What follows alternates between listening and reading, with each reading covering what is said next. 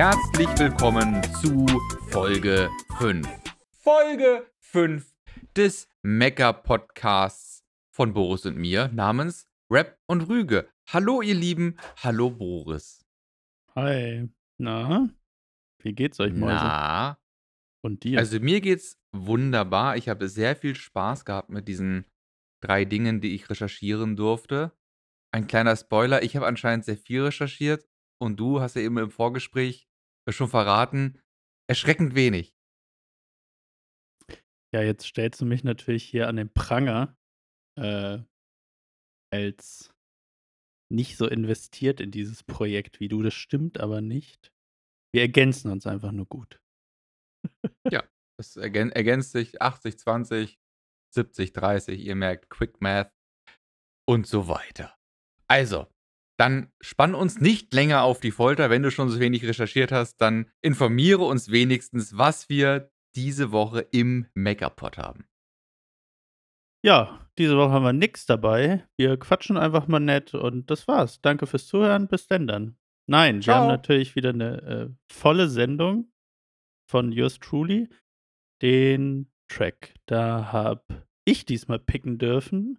Und zwar ein, ich will ja jetzt schon sagen, ein Highlight.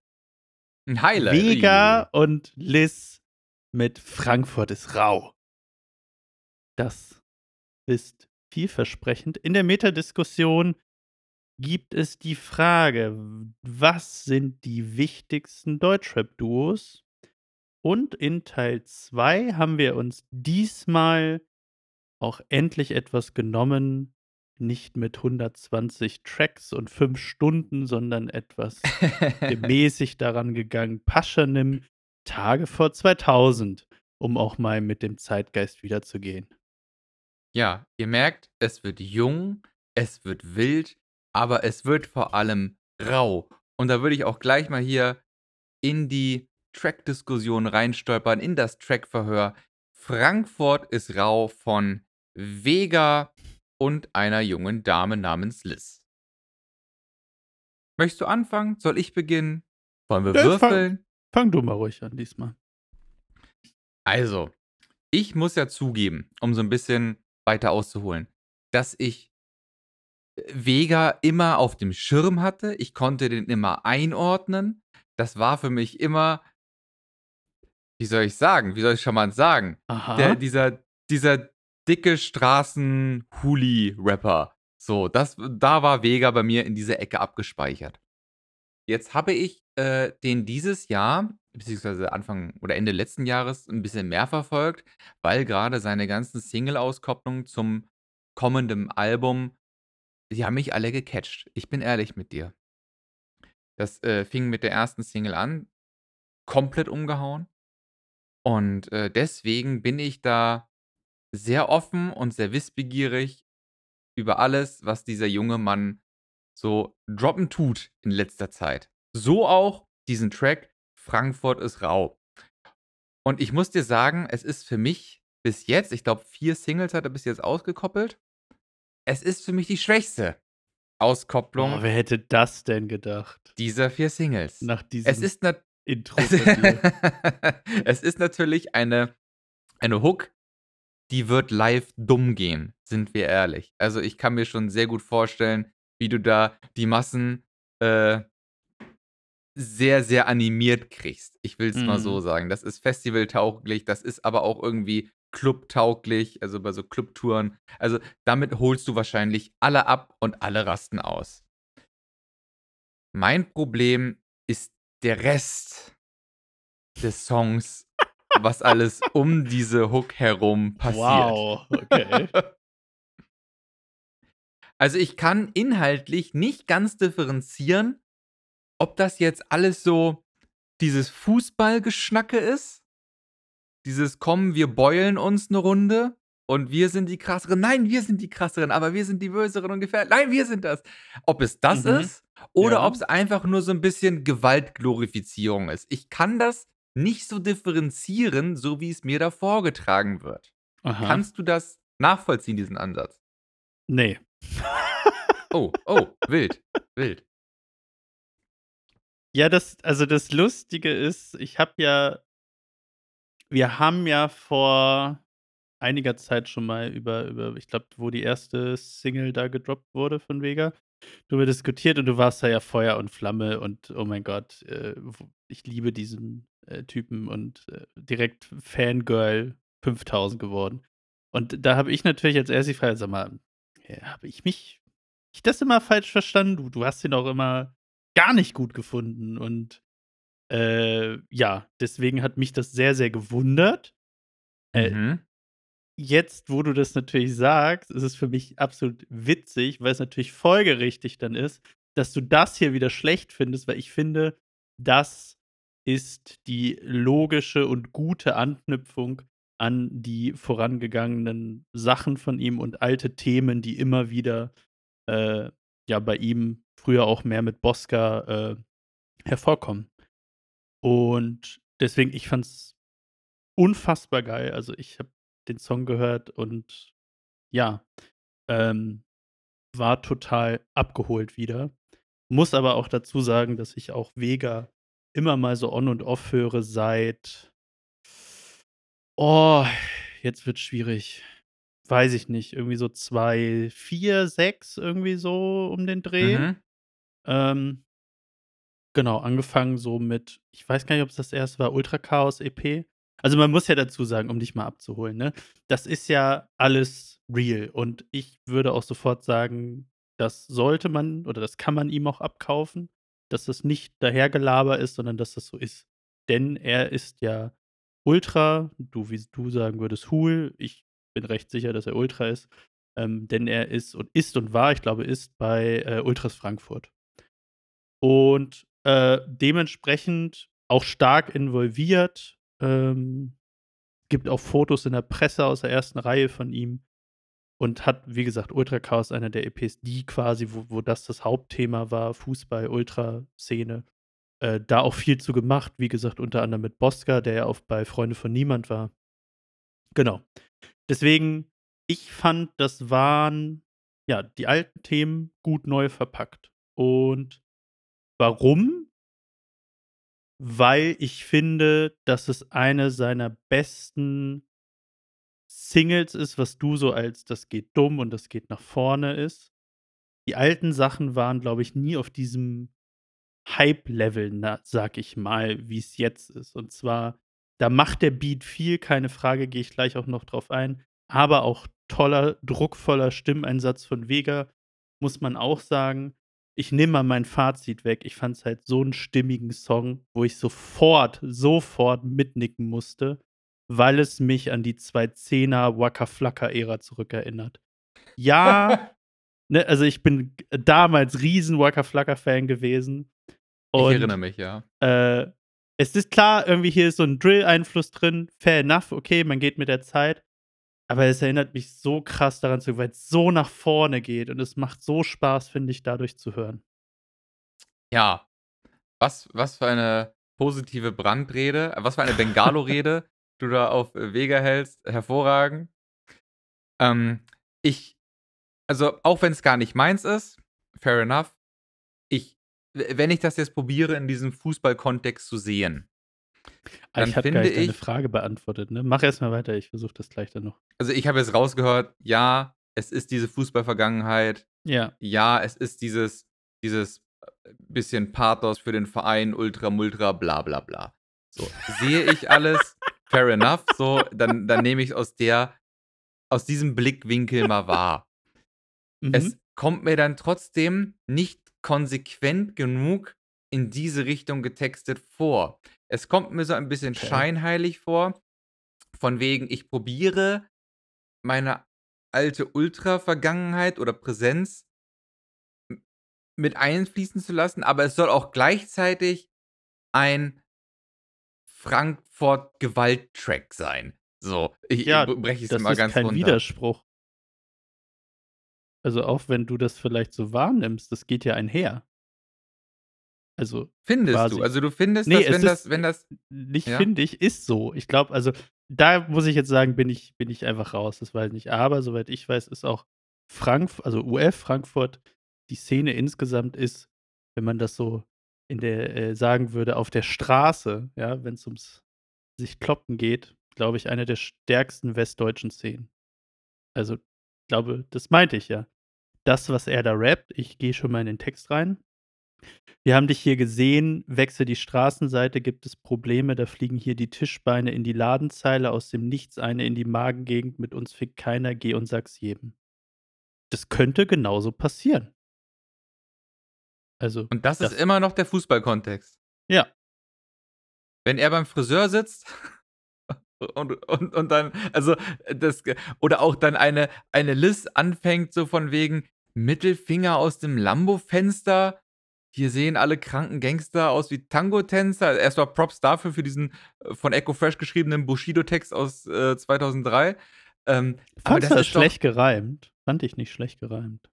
Also, ich sage mal so, ein Jay Jiggy würde sich natürlich einen drauf runterkeulen, Rambo-Messer, Lambo-Fenster, Tango-Tänzer, der wird sagen: „Oh mein Gott, das ist ja, äh, verrückt. Habt ihr mal die Silben gezählt?“ Und dann holt er sein Klemmbrett raus, wo irgendwelche Punkte vergeben werden. Aber an sich ist das ja für jemanden, der der wirklich 'n hohen Anspruch auf Technik legt das ist ja das ist ja Quatsch. Gut, der Also, Geber das sind was ja hättest du dir denn da gewünscht lieber?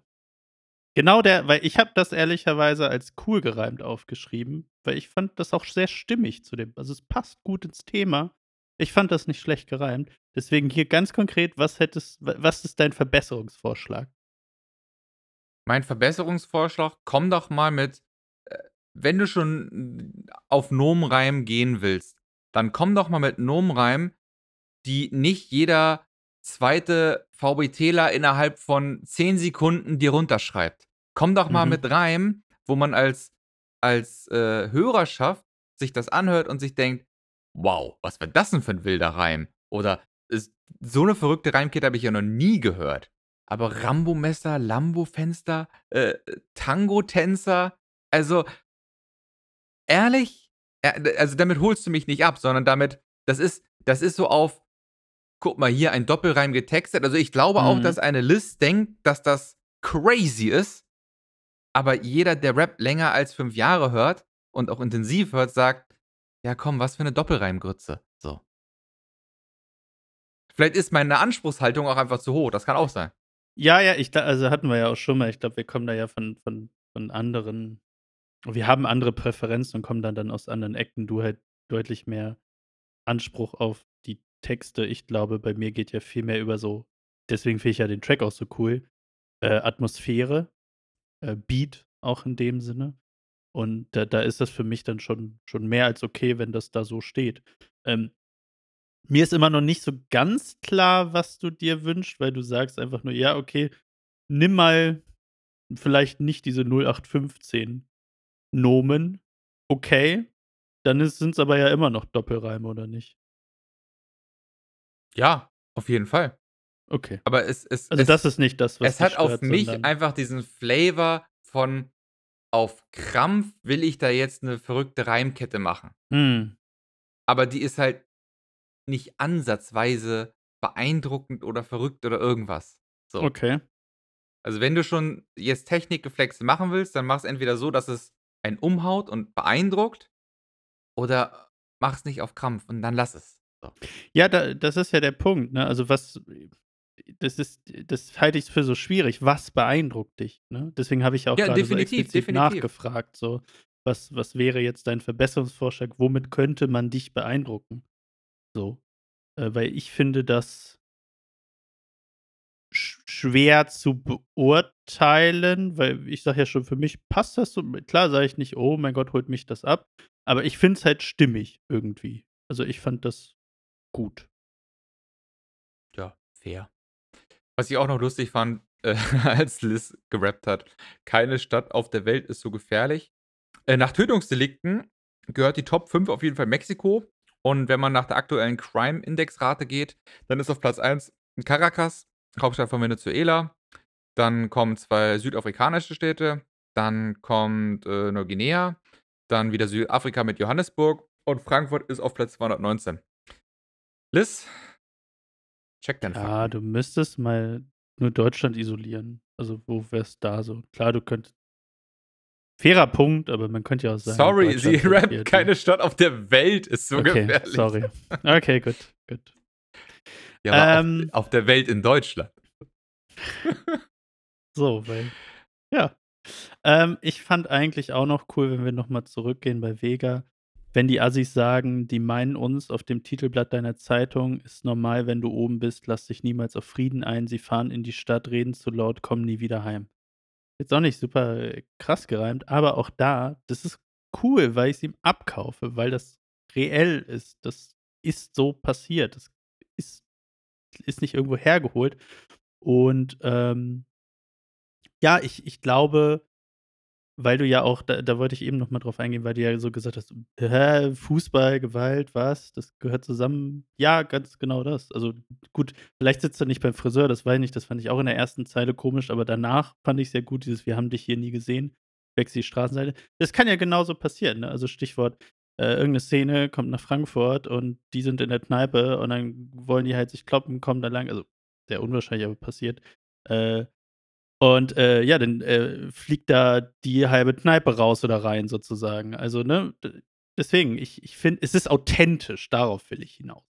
Das das will ich gar nicht negieren. Auf jeden Fall ist das authentisch und zu jeder Sekunde glaube ich Vega auch in seiner Vortragsweise, dass das da so passiert. Ich finde halt für mich ist das alles so also, ich verstehe dann auch nicht, wenn man also, ich will jetzt Ruhr äh, Ruhr sage ich schon. Ich will jetzt Liz auch kein, äh Hooli Hooligan-Background absprechen. Ich glaube ich glaube, sie die ich glaube, also, wo sorry, dass ich kurz unterbreche. Ich glaube, du hast recht, dass natürlich Vega das mehr vom Fußballkontext meint und Liz das und vielleicht ist deswegen auch bei dir so, dass die diese Unklarheit entstanden, mehr vom, glaube ich, Frankfurt-Gewalt-Kontext meint, ne? Also, ganz grundsätzlich, gar nicht auf Fußball bezogen.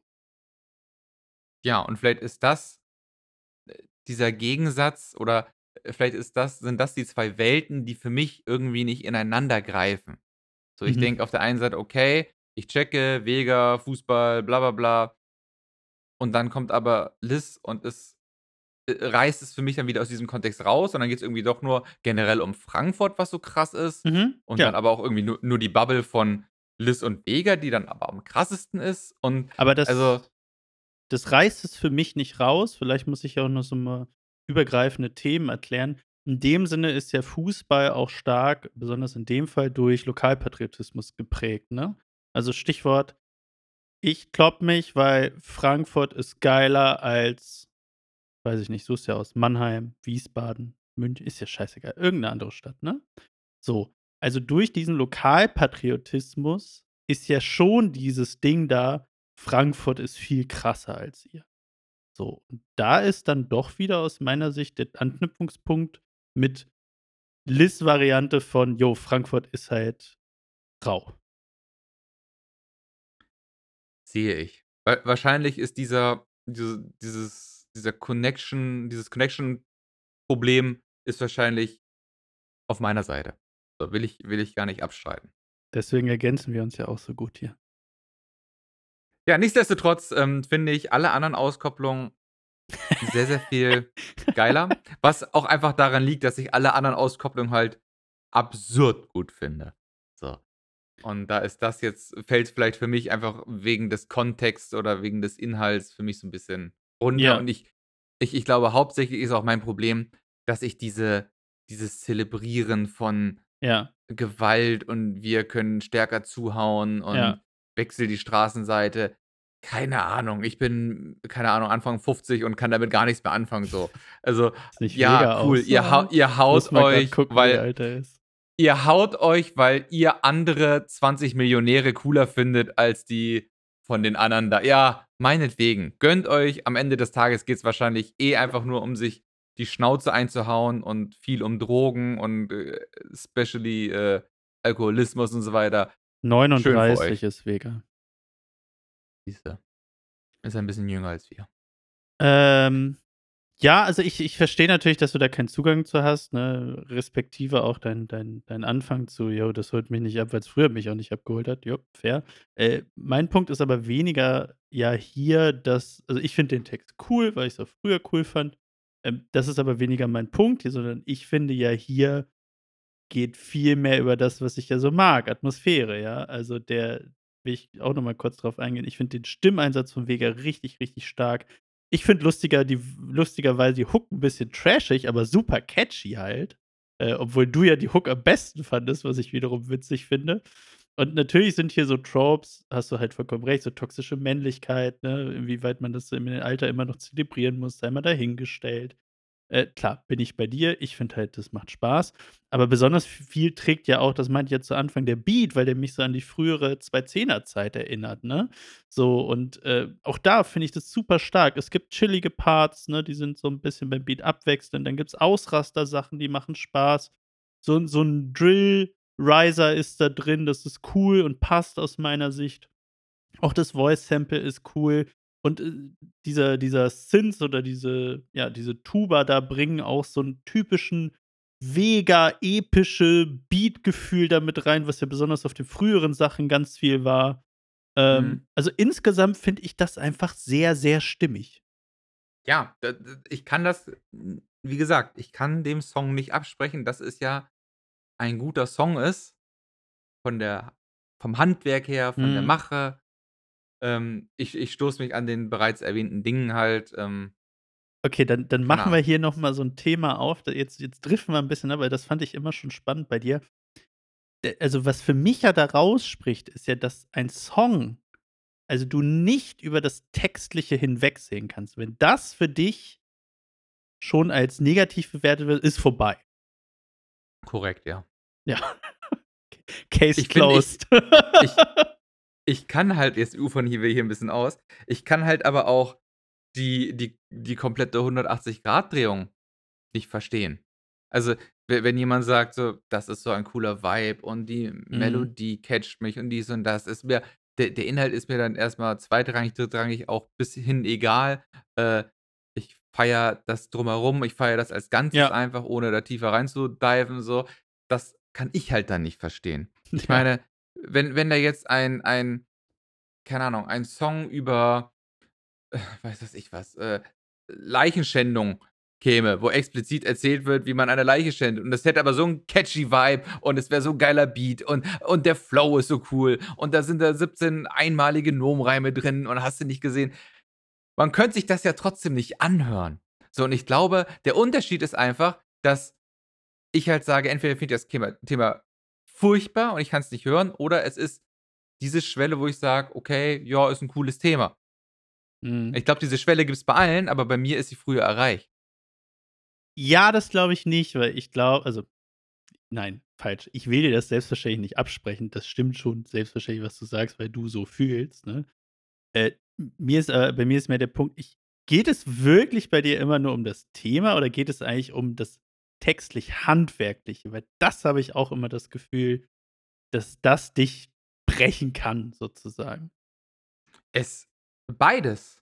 Also, es gibt Okay. Themen, die, äh von denen ich glaube, die kannst du einfach nicht cool in 'nen Song packen, Punkt. Und dann gibt es Themen, die du halt sehr, sehr handwerklich hochwertig verpacken musst oder ah, es ist schwer für mich in Worte zu fassen. Also, du musst es halt super gut machen, damit manche Themen für mich funktionieren. Mhm. Ja, ich Also, ich ich kann mir nicht den 17. Straßenrapper anhören, der inhaltlich was Valides sagt, Ja. so, aber wenn die Präsentation so gottlos langweilig ist oder Ähnliches, dann ist es für mich nicht hörbar.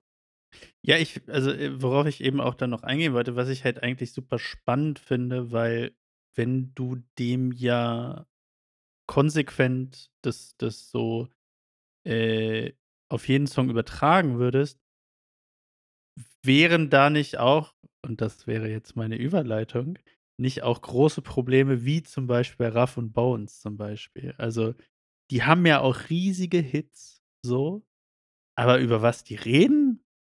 Würde das nicht da drunter fallen, dass du sagst: „Ne, auf gar keinen Fall?“ Ich würde sagen, da sind wir wohl in eine Metadiskussion gestolpert und wir sollten jetzt einmal Meta machen. Ja, und da ist nämlich das Thema des heutigen Tages, der heutigen Folge, die wichtigsten Deutschrap-Duos unserer Zeit. Ich muss so 'n bisschen Pathos geschwängert machen. Jemals in Deutschrap. Und du hast gerade Bones und Raf Kamora angesprochen. Ähm, ob mich das da so maximal stört, dass da inhaltlich nichts gesagt wird, dass ich es nicht hören kann. Nee, so so habe ich die nee, Frage nee, nee, verstanden. nee, nee, nicht inhaltlich nichts. Sie sagen ja schon was, aber also aus meiner Sicht äh, würde das in diese Kategorie, die du ja eben gerade aufgemacht hast, fallen. Der tausendste äh, Gangster, ich bin hart und mach Drogen und hab Erfolg und ich, ich weiß nicht, über was sie noch reden. Äh, also es müsste, also aus meiner Wahrnehmung müsste es darunter fallen. Das heißt, das ist scheiße, weil es textlich langweilig ist und weiß nicht, ob es so gut gereimt ist. Habe ich nie so exakt drauf geachtet. Aber ich würde besonders bei denen sagen, besonders bei den großen Hits, nie ohne mein Team, 500 PS und so, das kommt ja auch viel über Atmosphäre, über das geht gut rein und so. Deswegen, da, da wär, da, das wäre so für mich die, die Frage an dich, würden die darunter fallen, dass sie jetzt unten durch sind, deswegen? Von dem, was wir Definitiv. eben gesagt haben. Definitiv. Also, da müssen wir auch mal jetzt mal ganz äh, Butter bei die Fische machen. Kein gescheiter Rap-Hörer hört sich das ja freiwillig an. Wow. Das kannst du mir ja nicht erzählen. Also sind wir mal ehrlich. Das glaube ich nicht. Das glaube ich wirklich nicht. Das tut sich doch niemand an, der auch nur ein Quäntchen irgendwas auf Text legt oder auf Inhalt legt. Das ist ja, Aber das Moment, ist ja reine, Moment, reine sagst, Berieselung. du sagst ja gerade Deutschrap-Hörer und nicht Deutschrap-Hörer, die wie du so einen großen Wert auf Text legen. Also ich glaube schon, dass auch Deutschrap-Hörer das hören Ja, wenn, wenn ein Deutschrap-Hörer sich darüber definiert, und dass er deutschen Rap Hörerinnen. wie Raf Kamora und HörerInnen, äh, dass er Raf Kamora und Bones hört, ja, natürlich. Die Leute, die Bones und Raf Kamora hören, hören Bones und Raf Kamora. Vollkommen richtig, Boris. Nein, aber du, du, du tust ja jetzt so, wie jemand, der, der aus deiner Sicht, weiß ich, Geschmack hat, würde es niemals hören. Und das halte ich für ein absurder Take. So, selbstverständlich werden das Leute hören, weil einfach auch die andere Präferenzen haben. Sind das jetzt schlechtere Deutschrap-Hörerinnen und Hörer? Nee, nicht. Es, es gibt ja kein schlechter oder bessere Hörer. Ja, aber du hast gerade ja aufgehört. Das will niemand, niemals mehr hören. Das ist absurd. Ja, aber jemand, der sich auf ein neues, ähm, ich, ich muss das hier jetzt ein bisschen aufmachen, jemand, der sich auf ein neues President-Album freut oder der sagt, ähm, die alten Sachen von Mackes, die waren so skurril äh, verkopft gemacht oder ähm, äh, äh, keine Ahnung, Alligator hat in seinen äh, Schlaftabletten Rotwein-Dingern von früher die und die Themen so und so angegangen, das war smart. Oder äh, äh, Audio 88 hat auf der B-Seite von dies und das, das und das Thema gut angegangen. Oder also wirklich, wo es eine gewisse inhaltliche Tiefe gibt. Wenn jemand davon Fan ist, glaube ich, ist die Schnittmenge zu und hörst du eigentlich Bones MC und Raf Kamora wirklich und kannst sagen, das ist einfach richtig gute Rapmusik. Die Schnittmenge gibt nee, es ja natürlich. quasi aber nicht. jetzt hast du es auch anders formuliert. Ne? Also jetzt hast du gesagt, äh, die Schnittmenge ist nicht da. Ja, da bin ich bei dir. Das heißt aber ja nicht, also es muss ja kein Widerspruch sein, dass man das gut findet und parallel trotzdem sagen kann, oh ja, finde ich aber aus den und den Gründen gut. So, Also es heißt ja nicht, weil ich das gut finde, höre ich exklusiv nur das. Ich glaube, da konnte ich nicht ganz folgen. Formulier es mal um. Nur weil du eine Präferenz hast, heißt es nicht, du kannst nicht auch zweite, dritte, vierte, fünfte Präferenz haben, die möglicherweise zu teilen im Widerspruch zur Präferenz 1 steht. Vollkommen richtig, aber dann erklärst du dich halt anders. Dann sagst du, ja, ich höre gerne ähm, Rapper XY, der wirklich verrückte Sachen anspricht Mhm. und einen Tiefgang hat. Aber ich höre auch Raf Kamora und Bones MC gerne. Aber wenn du dann fragst, warum hörst du Klar ist es ein entsprechenden anderer Künstler gerne? Klar. Ja, aber man, ich glaube, derjenige, der dann den Tiefgang auch präferiert, würde niemals dem Bones MC und Kamora, die jetzt hier sehr leiden müssen, weil wir sie als, oder ich jedenfalls als Negativbeispiel äh, nehme, die würden denen ja nie die positiven Attribute zusprechen, Nein, die sie bei anderen Künstlern mit Tiefgang suchen. Aber das So, war auch da- nicht dein Punkt. Ne? Also, sorry, dass ich darauf rumreite. Du hast gesagt, die würden das nie hören. Und das ist aus meiner Sicht genau aus den Gründen nicht richtig. Die würden es Also vielleicht ich- aus ich- dem Grund, aus diesem Grund nicht hören, aber würden sie es generell nie hören. Würde ich anzweifeln. Ja, äh, wahrscheinlich ist es zu sehr aus meiner bubbligen Sicht. Da gebe ich dir vollkommen recht. Ich kenne halt auch niemanden, der Jetzt Bones und kommt's. Raf Kamora nicht unironisch hört. So natürlich, wenn wir wenn du da wenn du da auf irgendeiner Feier hier nicht ohne mein Team anmachst und alle haben da schon einen halben Kasten im Kopf. Weißt du? Wow, Natürlich, Es muss immer Alkohol fließen, wenn die laufen. Es- wow. natürlich gehen dann alle dumm und grölen da mit. Aber wenn du die dann im nüchternen Zustand mal zu dir holen würdest, findest du, das ist ein guter Rap-Song, dann würden die doch nicht sagen, ja, das ist so toll. Das würde ja nicht passieren. Und glaub mir, ich pack das ganze Album auf die, auf die nächste Party-Playlist auf jeden Fall. Kannst du davon ausgehen.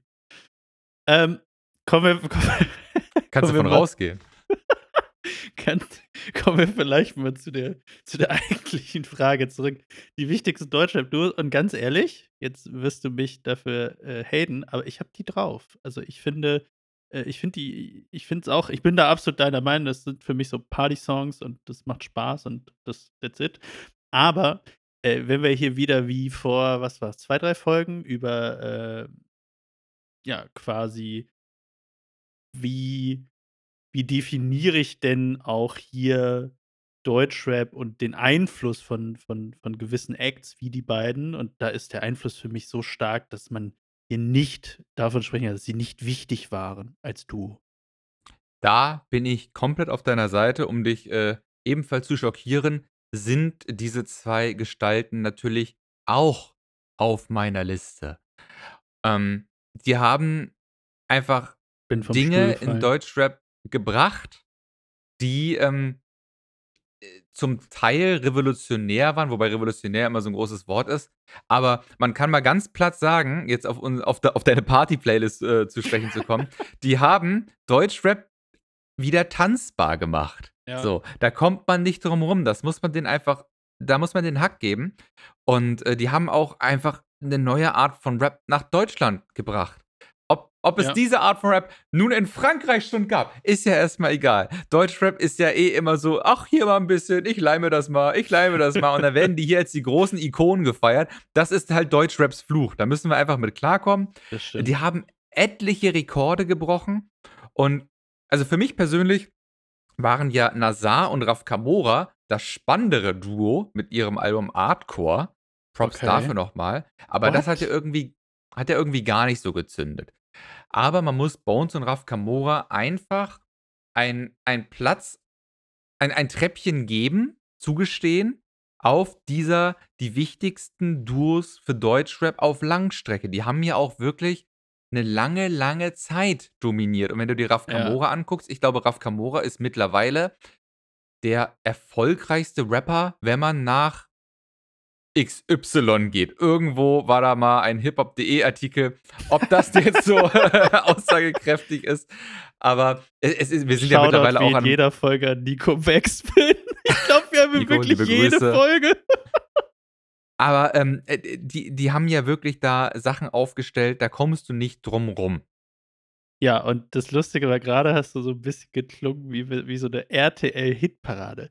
Auf Platz 5 der wichtigsten Deutschrap-Duos.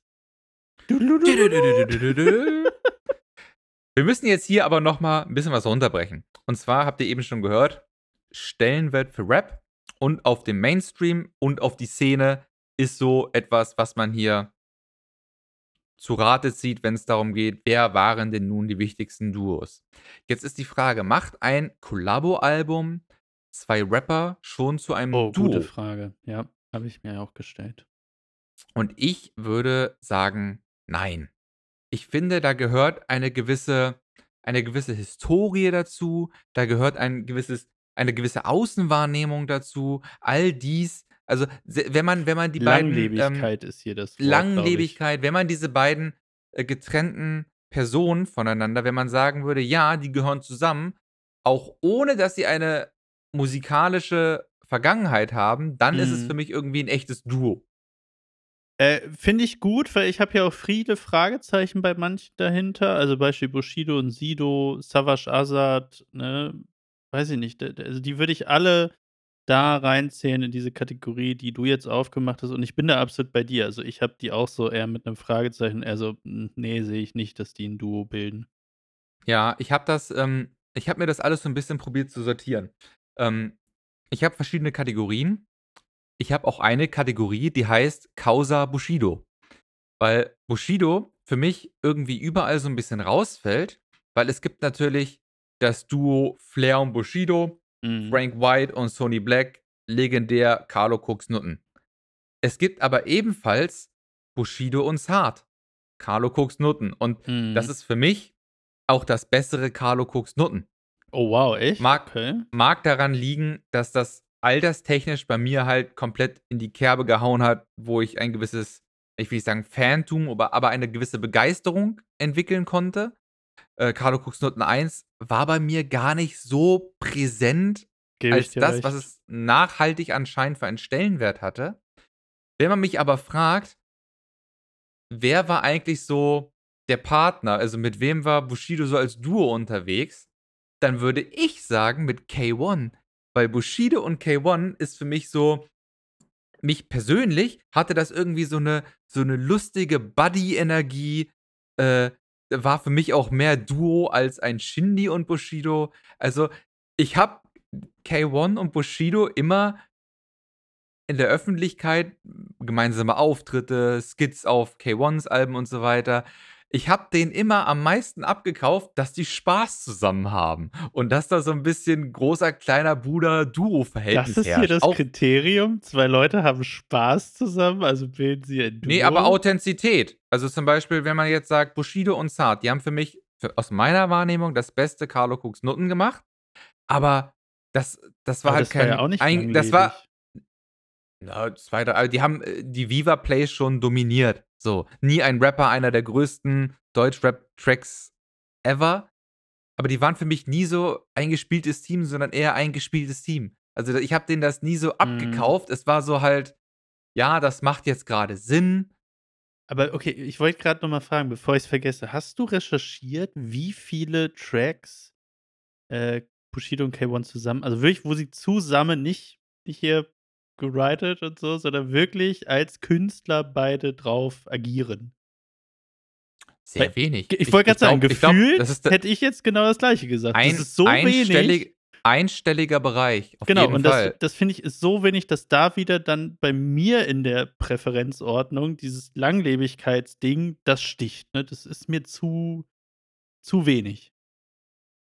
Aber für mich war's halt in der gesamten Präsentation über Jahre der Fall. Also, zum Beispiel haben sie ja es gab ja, äh, BMW hieß das Album, glaube ich, mit, äh, Bushido, Flair und K-One. Also, Mhm. da haben sie so fast 'n Album zusammen gemacht. Dann war K-One einfach die ganze Zeit mit in diesem Bushido-Film, Mhm. wird im Buch viel erwähnt. Dann „Style und das Geld“, einer der Deutschrap-Hits Ja, jemals. ja. Ähm, dann auf, äh, 2, 3, äh, K-One-Alben ist Bushido in den Skits dabei, wie er so wie so 'n großer Bruder auf ihn aufpasst und wie K-One besoffen seine ganze Bude verwüstet und so weiter. Also, das ist alles so viel, dass es für mich so 'n so 'n Duo-Anschein hatte. Okay, also, jetzt jetzt kommen wir hier vielleicht auf werden wir wieder 'n bisschen spitz, finde ich, aber ich glaube, das ist wichtig. Ja, es ist ein Duo, aber es ist einer der wichtigsten Duos. Auf gar keinen Fall. Gut, das Es ist für mich schnell. aber es ist für mich aber das repräsentativste Duo, wo Bushido mit bei ist. Und alle anderen, äh, würde ich darunter einordnen und ich würde sagen, Bushido und XY war nie wichtig also, war schon wichtig für Deutschrap, aber es gibt nicht diesen einen Partner, der mit ihm ein Duo Mhm. stellt, was Deutsch für Deutschrap wegweisend war, dass man sagen würde, das der gehört unter die Top 5 wichtigsten Duos. Ja, ich finde schon also, ich finde schon, dass man Flair und Bushido eben durch CCN da, finde ich, mit reinpacken kann, einfach weil also, es muss für mich ist das immer schwer, weil ich war ja eben auch bei dir bei bei deiner Aussage, dass das auch in meiner Wahrnehmung zu der Zeit wohlgemerkt gar nicht so prägend war. Retrospektiv das aber ja schon anscheinend der Fall war. Ich muss hier auch mein Unwissen gestehen und ich verstehe bis heute nicht, warum das so einflussreich ist. Auch da wieder, klärt uns auf, schreibt uns, wenn ihr Muße habt. Ähm, aber ja, deswegen würde ich sagen, am ehesten das. Bei Bushido. Fair. Dann will ich dir jetzt mal weiter die, äh, einzelnen Kategorien erklären, von ihnen erzählen, die ich so mir aufgeschrieben habe. Zum Beispiel habe ich auch eine Kategorie nicht greifbar, weil das einfach zu einer Zeit stattgefunden hat oder weil es außerhalb meines Spektrums stattgefunden hat, was ich gar nicht bewerten kann. Welche Duos aber definitiv irgendwie mit in diesem Becken wichtige Deutschrap-Duos schwimmen. Zum Beispiel sind da die Stieber-Twins. Fenster zum Safe, Hof. Safe. Fenster zum Hof. Anscheinend ein absoluter Classic. Habe ich vor 100 Jahren mal gehört. Gebe ich einfach mal zu. Äh, ich könnte jetzt nicht vier Songs von dem Album aufzählen. Könnte ich nicht. Ey. Jetzt mal, jetzt, warte, warte, Boris, ich weiß, du willst schon dagegen wettern. Ich sehe es ja. Nein, nein, ich, ich, wir, wir sind doch nur hier Harmonie pur. Ich verstehe gar nicht, worauf du hinaus Aber Boris, jetzt mach deinen Artikel da über die Stieber-Twins mal zu und jetzt guck mich mal an und sag mal, Boris, die Stieber-Twins, welche zwei Leute sind denn das? Die heißen mit beide mit Nachnamen so. Ist, gleich- heißt der eine Christian und Martin? Also, das sind ja zwei Rapper. Wie heißen diese Rapper, die die Stieber-Twins bilden? Ja, wie gesagt, der eine heißt Mar, glaube ich, und der andere weiß ich nicht. Marshall, Mar und Luxus Chris. Das weiß halt kein Schwanz, seien wir ist ehrlich. egal. Ach komm, was ist das denn jetzt hier für ein. Weil Es ist jeder weiß. dafür. Nein, du sagst Stieber Twins, jeder weiß, was gemeint ist. Das Ja, nenn mir doch mal drei Songs von Fenster vom Hof. Zum Hof, Entschuldigung. da geht's hier schon los. Kann, Kann kannst ich du auch nicht. Natürlich Ja, nicht, weil es aber vor nicht. meiner Zeit war. Aber der Punkt ist, worauf ich hinaus will, und deswegen finde ich Fenster zum Hof, das, das Ding, klar, ich würde auch sagen, natürlich gebe ich mir das jetzt nicht auf dem Samstag früh, stehe auf und ich so, yes, jetzt erstmal Fenster zum Hof auflegen. So, und freue mich. Natürlich nicht. Aber ich glaube, zu der Zeit war es wegweisend für die Art und Weise, wie sie gerappt haben. Und da muss man immer, ich muss hier wirklich Props geben, weil ich habe da auch gedacht, ich so, hm, Stieber Twins, hör doch noch mal rein, habe ich gemacht. Direkt erster Part, ey, holy shit, das ist zeitlos. Ich äh, zitiere, wie gesagt, Fenster zum Hof, Track Fenster zum Hof. Ähm, ich weiß Den hättest das, du wissen können, den Titel. ich weiß, ich weiß das, was ich weiß, das weiß ich, Rap ohne Weitsicht. Ich weiß nicht, Hm, ob ich weiß sitze ich vor meinem Blackbook und spitze meinen Bleistift, aber heute nicht. Heute reime ich, heute text ich. Was ich meine, meine ich ehrlich. Gute Rapper sind spärlich, ein falsches Rap-Image ist und bleibt mir zu gefährlich, denn es geht nicht um Hip-Hop-Kleidung, Hop-Konsum. Der Kaufmonsun zerstört mein Hip-Hop-Heiligtum. Modeboom, ich drehe mich um und verstumm. Welches, welch Szenarium, welch Spektakulum.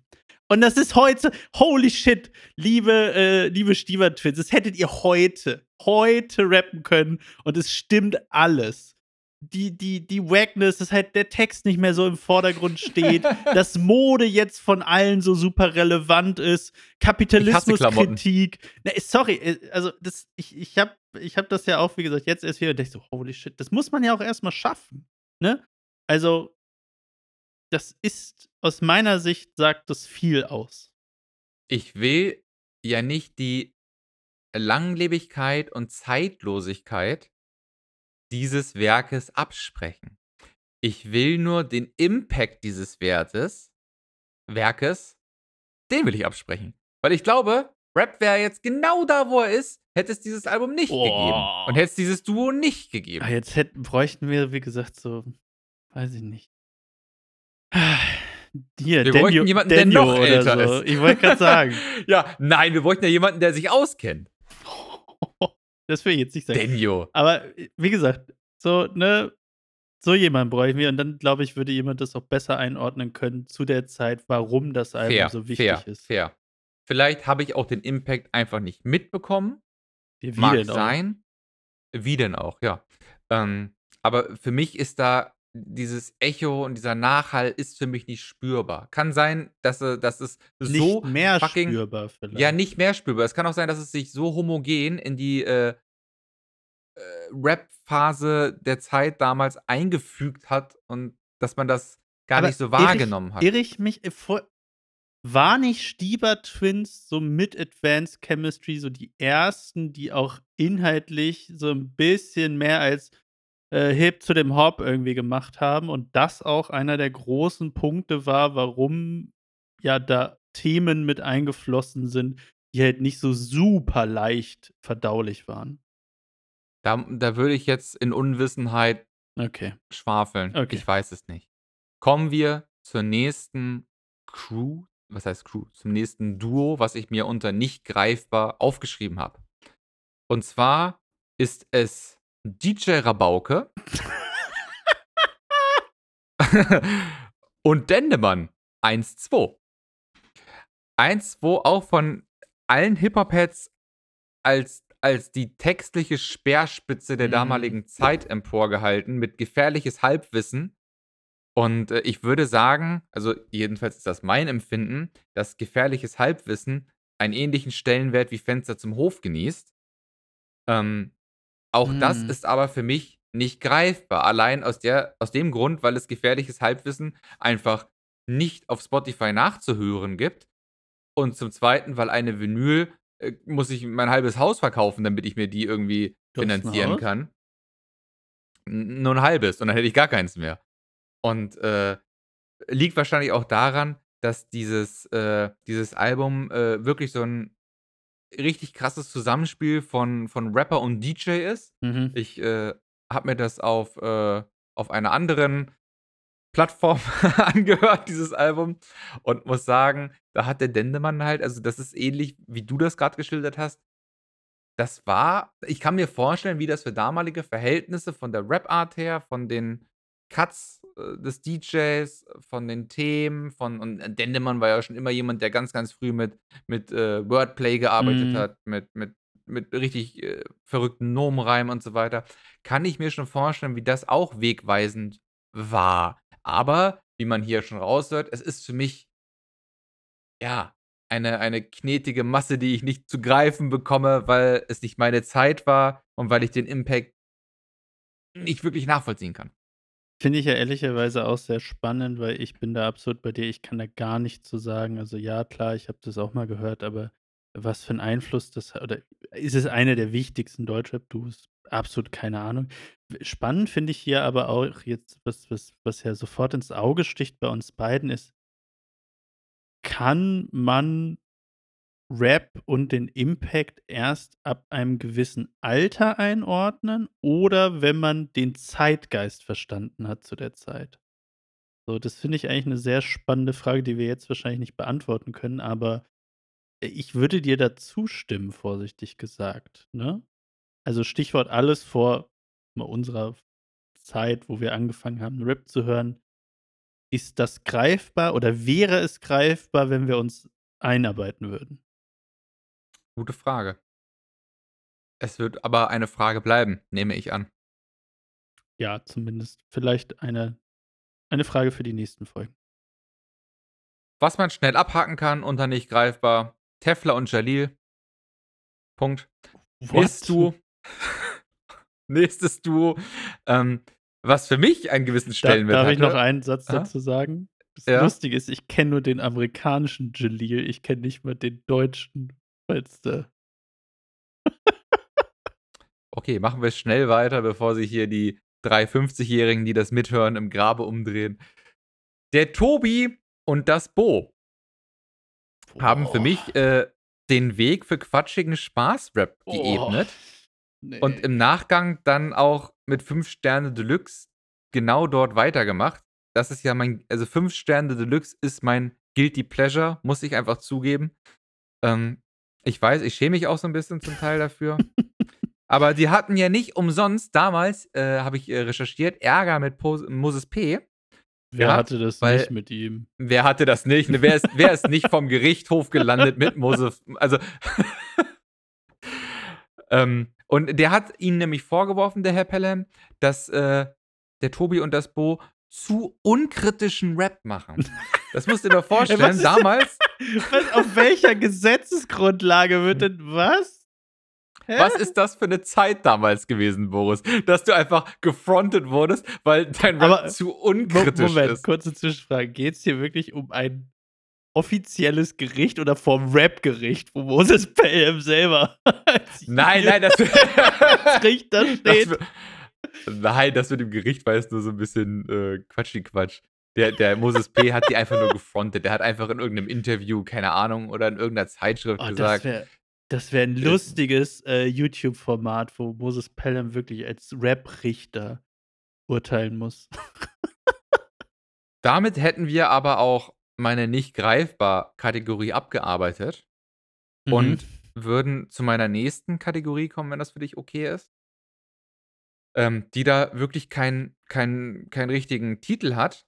Da sind einfach ähm, Rap-Duos drin, die einen gewissen Stellenwert in der Szene haben, die bestimmt auch Mhm. irgendwas zum Teil mit der Szene gemacht haben, ja.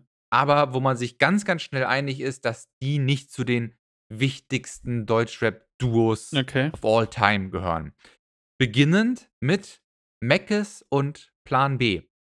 Da habe ich mir notiert, Mhm. dass die der Szene sehr gut getan haben, aber eher so als, als smarte Randnotiz fungiert haben. Also die hatten schon eine gewisse Art Einfluss, so gerade was skurrile Lines und abstrakte Metaphern angeht, aber Deutschrap auf links gedreht oder so haben sie jetzt nicht. Du, bin ich absolut bei dir, habe ich damals auch äh, super krass, oder immer noch finde ich die beiden super gut. Ist, ich meine, so viel machen sie ja nicht mehr, glaube ich, zusammen. Mackes macht ja viel Solo inzwischen. Äh, mit Orsons ist ja jetzt auch nicht so viel immer mal wieder. Äh, fand ich damals schon super cool, weil genau aus dem Grund eigentlich, den du gesagt hast, so, so ganz naiv oder einfach gesagt, weil sie so, was ist das deutsche Wort? Also left field auf Englisch sind, weil sie so abseits von allem waren, äh, Mhm. dass es mich wieder gecatcht hat. Bin ich bei dir. Ich will kurz eine Bemerkung hier einwerfen. Also eigentlich hast du ja nicht die wichtigsten Deutschrap-Duos gebracht, weil für mich ist das vielleicht so eine Handvoll oder so, sondern, oh, guck mal, welche Deutschrap-Duos es alle gibt und ich pack sie mal alle in Kategorien, damit ich sie verwerten kann. Fairerweise, fairerweise habe ich sie mir einfach alle mal runtergeschrieben und musste sie dann irgendwie zuordnen. Und ich bin nicht wirklich zu den drei wichtigsten gekommen, sondern ich habe beim Einordnen gemerkt, ich kann mich da nicht so ganz entscheiden. Okay, okay. Und, und jetzt merke ich gerade, es wäre auch schade, meine ganzen Notizen zu verwerfen. Also, machen wir es doch so, wir dass ich. hier mal zwei Stunden. machen wir mal kurz die, die Show. Wenn's dir hier, Fair. wenn ich zu viel Fair. schwadroniere, dann sag mir Bescheid. Nee, Aber ich glaube, mal. das ist auch einfach mal interessant, die alle so ein bisschen einordnen zu können. Außerdem ist ja noch hell draußen. Ich habe mir als nächstes Duo aufgeschrieben. ich hole mir mal ein Bier, Genetik. bis gleich. Genetik. Also nach Voodoo-Zirkus Oh, und nee. DNA dachte ich tatsächlich, dass Oh. dieses Duo irgendwie das Zeug hat, so ein paar Classics abzuliefern und das große Ding Genau zu werden. Gerade deswegen weil, sind sie kein wichtiges Du. Du hast schon, zack, beantwortet. Aber mach mal weiter. Ja, ja, ja. Ich, ich habe auch nicht viel mehr. Also DNA hat mich gepackt. Ich dachte, oh mein Gott, ab jetzt kommen die großen Würfe. Aber dann, ja, dann kam Ja. nur noch Schwurbelei und, und Kollega-Features. Habe ich, hab ich auch kurz drüber nachgedacht, aber genau, ich habe die nicht mal aufgeschrieben, genau aus dem Grund. Das war so, ja, ich hatte auch gedacht, boah, krass, okay, was kommt? Also das, das erste, ne, DNA war gut, bin ich bei dir. Und dann habe ich die auch völlig aus dem Bild, also völlig aus dem Bild verloren. So, die, keine Mhm. Ahnung, was da passiert ist, was die gemacht haben. Ich weiß es auch nicht. Aber das ist zu wenig. Also, nee. Möchtest du jetzt zu den nächsten drei, vier Duos einfach nur Ja oder Nein sagen oder soll ich ein, nee, du, du führst hier, wie gesagt, du führst durch die Show. Rocco und Attila. Sagt dir das was, Boris? Automatik. Eine Zeit lang wirklich allgegenwärtig im Untergrund, aber am Ende des Tages auch der Pups im Wind, der vielleicht nochmal bei Agro TV oder so läuft. Ja, könnte. Du, ich bin nicht Deutschrap-Fan genug anscheinend. Machen wir weiter mit Casey Rebel und Summer Jam, Oh, Die da- da. die da- Ah. die da zeigen, Zahlen sind nicht alles. Zwar ist äh, Maximum deren Duo-Erstlingswerk, das ist ein gutes Album, kann man gar nichts zu sagen. Ähm, und die Künstler alleinstehend sind ja auch absurde Streaming-Maschinen, da kann man ja gar nichts zu sagen. Aber das hilft irgendwie dem Genre nicht weiter. Er findet nichts neu. Und was soll ich mal, Kapitalismus wird bedient. So. Ja, ich glaube auch, die kommen gut an. Ähm, ich ich habe die auch wenig bis gar nicht gehört, aber auch keine schlechte Zuschreibung. Also, ich würde da schon sagen, für die Nische, wenn man das so nennen darf, die sie bedienen offensichtlich ist es keine Nische, weil sie gute Klickzahlen haben, aber ich ich nenne es mal für für die Zielgruppe, so rum ist es richtig, Mhm, mhm. die sie bedienen, tun sie das, glaube ich, gut. Nächster Punkt. Audio, 88 und Jessen. In welcher Kategorie Seit hast du die? Hol uns noch mal ab als Zuhörer. Die Kategorie ja, ja, es ist ein Deutschrap-Duo, das eine Wichtigkeit genießt, Mhm. falls das grammatikalisch irgendeinen Sinn ergibt, ähm, aber nicht so viel Gewicht mit reinbringen in die Sache, dass man sie in den Topf der Okay, großen ja, 5 ja. werfen würde. Und da, äh, fallen auch Audio 88 und Jessen rein, seit mehr als einer Dekade der Geheimtipp von jedem. Hä? Äh, Geheimtipp? Ist das Ich so? will damit ich will damit sagen, die sind ja jetzt nicht im Mainstream angekommen. Nicht? Obwohl sie seit ich würde sagen, nicht. Würdest du sagen, der typische Ah. Deutschrap-Brandneu-Hörer kennt Audio 88? Das ist unsere Referenz jetzt, ernsthaft? Ja, was ist denn dann der Mainstream für dich? Reicht irgendwie 'n Album auf Platz 11 oder was? Ne. Also, du würdest boah, geht's ja schon los, wenn ich jetzt sage, der Durchschnitts-Deutsch-Rap-Hörerin, Deutschrap-Hörer, wenn ich den so betiteln würde, kennt nicht die beiden, wo ich mich direkt frage: „Was ist was ist hier Durchschnitt? Wer wer ist das? Wie wie setzt sich dieses diese Person zusammen?“ Ich weiß es nicht mal selber. Ähm, aber du würdest sagen, 'nen Großteil, machen wir's mal einfacher, kennt die nicht? Ich würde sagen, wenn man die Hörerschaft also, wenn man bei Spotify wir wir träumen uns jetzt was zurecht, wenn man bei Spotify die Hörerschaft in ein Stadion packen würde, die am meisten das Genre Hip-Hop oder Rap hört. Und man würde die dann alle fragen: „Wer kennt von euch, sagen wir mal, Audio 88 oder wer kennt von euch Jessen?“ Boah, finde ich krass. Wären wären wenige, denke ich. Wären Äh, äh, wenige. okay, also du sagst, wir sind hier in so 'ner Bubble, dass die nicht für die Durchschnittshörerschaft Durchschnittshörerschaft stattfinden? Glaube ich, ja. Boah, lasst Weil es die uns Durchschnitts wissen. weil die. Durchschnittshörer weil die Durchschnittshörerschaft grade durch so was wie Raf Kamora und Mhm. hast du nicht gesehen, so Ja, plattgetreten wurde. ja, okay, okay. Aus dem Aspekt der Quantität und dass sie ja, glaube ich, auch Themen machen, nicht für äh, die so leicht sind, nennen wir's mal einfach so. Äh, ja, okay, kann sein. Aber ich tue mich da echt schwer, weil A, wie du es gesagt hast, es gibt's ja ewig. B, sind nicht irrelevant. C, viele Connections, äh, auch zu größeren Größen. Ähm, gut, das ist jetzt biased, gebe ich zu. Halleluja, eines der besten Alben immer noch im letzten ist es inzwischen Jahrzehnt? Ich weiß nicht. Also, ich so krass einfach. Ja, okay, wahrscheinlich sind wir biased durch unsere Bubble, aber ich finde das schon 'n starkes Stück. Ich ich bin mir wirklich unsicher. Ich glaube, man man überschätzt die die, äh die Hörerschaft da sehr. Also, ich glaube, der äh, der klassische Deutschrap-Hörer hört äh, weil das mittlerweile in Deutschrap eingeordnet ist bei Spotify, wir bleiben jetzt mal bei Spotify, ist ja Finch, Katja Dein Krasavic dein Lieblingsbeispiel, Finch, ey.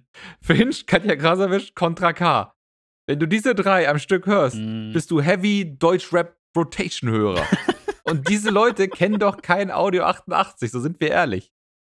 Ja, jetzt geht's ja los. Ist ist ist sind die repräsentativ für den Durchschnitt? Aber komm, lass es lass uns dabei bleiben. Wir machen wir machen wir machen weiter wir machen weiter mit dem nächsten Duo Sido und Be-Tight. Mhm. Gebe ich dir recht. Starkes Duo, hat jeder auf dem Schirm, aber irgendwie waren sie kein Zugpferd von irgendwas gefühlt. Ich würde auch nicht sagen, dass der Einfluss so krass war. Also, besonders so Sekte, ne, Alles ist die Sekte fand ich auch damals cool. Äh, hat auch also, die haben einfach Spaß gemacht, fand ich so, äh, zusammen. Und, ähm, wenn man aber jetzt auch da wieder davon ausgeht, wa wie du sagst, was war der Einfluss? Ja, ne? Hm. Und dann kämen wir auch schon zu meinen ich muss ehrlich gestehen, ich habe 'ne Top 8 oder so. Gut, dann muss ich da aber noch mal reingrenzen, weil ich habe da noch mal zwei, die du vielleicht höher hast, die ich aber noch in ich habe die Kategorie Lieblinge genannt, aber die vielleicht nicht Mhm, einflussreich mhm. genug waren. Und ich glaube, jetzt beim ersten werden wir uns direkt fetzen. Es ist West-Berlin Oh, oh. maskulin. Oh, oh, du hast vollkommen recht. Ich habe die gar nicht auf dem Schirm. Ah, oh. Piu, Ich piu, weiß nicht, piu, wie ich an den vorbeikam. So, wer ist, wer ist jetzt hier der, der Deutschrap-Konnoisseur? ja, das ist natürlich jetzt unangenehm. Das ist so, Takti, es tut mir leid. ja, Ja, nee, du hast, du hast vollkommen recht. Auf jeden Fall. Und, und die sind bei dir aber nicht unter den wichtigsten? ja. Einfach, äh, ich, ich, Was? ich Was? glaube, ich glaube, ich, ich kann das gar nicht mal genauso, also unter meinen Lieblingsdingern habe ich, glaube ich, einfach so Einfluss ist so das, was zählt aus meiner Mhm. Sicht. Und ich habe da bestimmt auch Dinge drin, wo du gleich vom Stuhl fällst. Äh, aber ähm, ich glaube, der Einfluss war groß. Ich glaube aber, er war immer noch für den Untergrund groß. Also quasi, was damals Deutschrap Mainstream war, hat Savage, glaube ich, das gezogen. Aber hat es wirklich die beiden? Da bin ich mir sehr, sehr unsicher, muss ich gestehen. Also ich glaube schon, dass ein, äh, dass, dass äh, die beiden Tapes von äh, Taktlos und Savage, dass das bahnbrechend und wegbereitend für Humor, Humor generell im Deutschrap war, Mhm. für Abstraktheit und für, für Flows, glaube ich. Aber dieses abstrakte, ich, ich denke mal, du schreibst es ja auch taktlos hauptsächlich zu. Gehe ich da richtig Ja. in der Annahme? Frage ich mich, wer, wo hat das stattgefunden danach so stark? Also, wenn du sagst, es hat so einen Einfluss gehabt, wo? Weiß ich nicht. Ich glaube einfach, dass sich Deutschrapper inhaltlich mehr getraut haben. Ja, also äh, ich, ich will dir nicht widersprechen, mir fehlen nur Beispiele. Muss ich so, und das war auch so mein Punkt. Ich, ich, Ja. Auf was war der ein? wa- Was ist da gekommen, wo ich sage, ja, das hat's geprägt? Ich weiß es nicht. MC Bastard. Okay, und wir machen weiter. Zwar mit Ich hab als nächstes Snagger Pillard. Ja. Ähm, auch da für mich Untergrund, gut, haben halt Dipset gebeitet, so, äh, okay, fair, hat ja auch funktioniert, hat auch Spaß gemacht. Äh, wir haben ja mal, weil du ja die äh, CDs irgendwann mal dir geholt hast, in weiser Voraussicht, dass es das irgendwann nicht mehr geben wird, im Auto gehört und ja, ja, ja, ja, heutzutage Oh. ja, wir, wir reden nicht davon, wie gut oder wie schlecht es gealtert ist. Ich wollte gerade sagen, es ist gar nicht gut. Also es, ich glaube, wenn man das noch in dem Zeitgeist sehen kann, macht Spaß, keine Frage.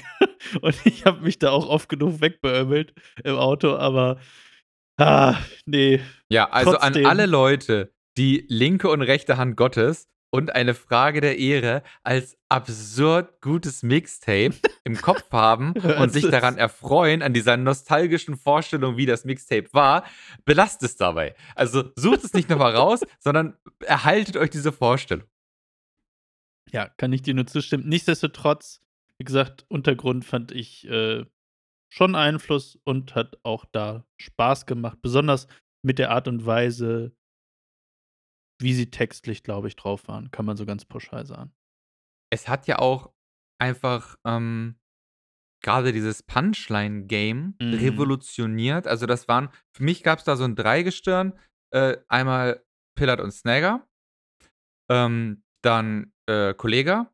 Und das erste Zuhälter-Tape kam auch 2005 Mhm, ja. raus, genau wie Linke und Rechte Hand Gottes.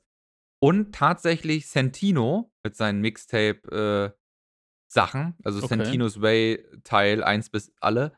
Ähm, das waren so die drei, die dieses Punchline-Game so forciert nach vorne gebracht haben, dass am Ende des Tages ein Farid Beng davon zehren konnte, ein Kollege immer noch davon zehrt, längster Atem EU und äh, all das und auch diese, diese Anspruchshaltung, die äh, jetzt ich mittlerweile habe oder auch ganz, ganz viele Deutschrap-HörerInnen Mhm. an, an, an Wordplay, an um die Around, around the Corner Bars und äh, all dieses, das rührt, das ist da geboren worden.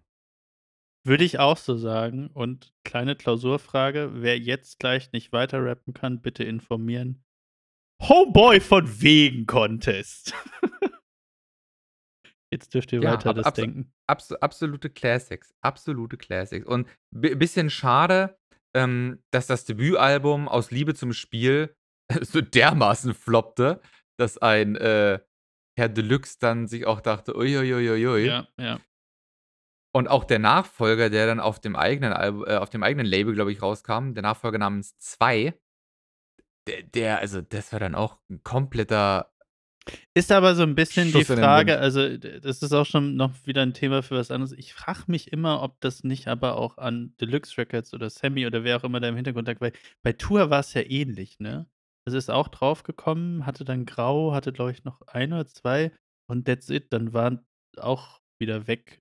Ich weiß nicht, ob's an den beiden lag, aber gut. Ich ich glaube, die Zeit hat uns gelehrt, dass der erfolgreiche Rapper nicht anfangen sollte zu denken, dass er Wirtschaftswissenschaften und BWL studiert hat und ein Label gründen sollte. Was? Optik Boom? Klick, klick, bum. Ja, da sind viele dran gescheitert, aber das wäre auch noch mal 'ne schöne Metadiskussion, warum alle Labels, die von Rappern geleitet werden, irgendwie in die Brüche gehen. Ja, Dann das wäre das wären meine, äh, noch die in die Kategorie fallen würden. Dann, äh, würde ich die Kategorie wichtig erweitern ähm, oder ergänzen durch Afrob und Samy Deluxe. Habe ich auch drauf.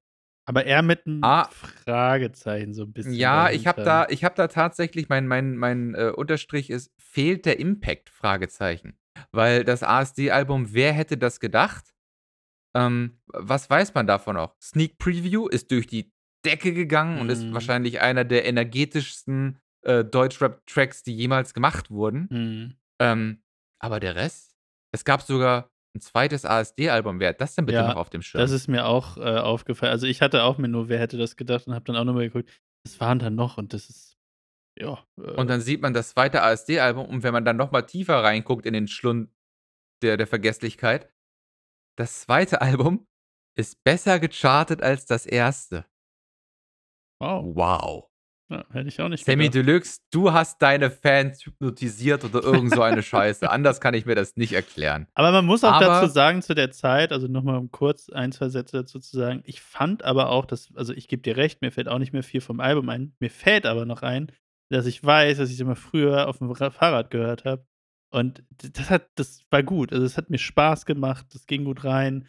Ähm, ich kann es jetzt gar nicht mehr genau jetzt betiteln, woran es lag, aber ich fand, es war ein gutes Album. Das will ich dazu sagen. Fair, fair. Ich würde, ähm, diese Kategorie wichtig, die du aufgemacht hast, bevor wir zu den richtigen Brechern kommen ich merke grade, ich habe noch 1, 2, die in diese Wichtig-Kategorie reinfallen, die ich dann doch nicht so hoch in den Was Himmel ist loben denn die würde. Kategorie danach, ne, vielleicht, um uns schon mal zu teasern, weil Das wir sind dann ja meine schon bei meine wichtig. meine meine finalen Picks, wo Die ich die sagen finalen würde wichtigen. also, das sind die wichtigsten Duos Deutschraps. Okay, jetzt kommen die wichtigen und dann gibt's noch die wichtigsten. Okay, alles klar. Ihr merkt, ich verstricke mich ein wenig, aber ich will Kommen euch auch danach die teilhaben lassen. allerwichtigsten, oder? Nein, dann kommen die einzelnen Deutschrapper, die habe ich auch noch ausgearbeitet. Ja, danke. Und zwar Xatar und SSIO habe ich auch noch mit Ist das aufgeschrieben. Duo? Also, ja, es ist 'n Duo, aber sind die wichtig? Ich finde, die haben eine neue Art von Rap integriert, und zwar so 'n Hybrid aus Boom-Bap, Oldschool-Rap Mhm. mit irgend so frischen, modernen, ähm, Street-Credibility, Gangsterhaftigkeit, die aber Ja. trotzdem mit so 'nem Augenzwinkern daherkommt. Aber wer macht das außer die? Ist das ist das 'n 'n Stellenwert?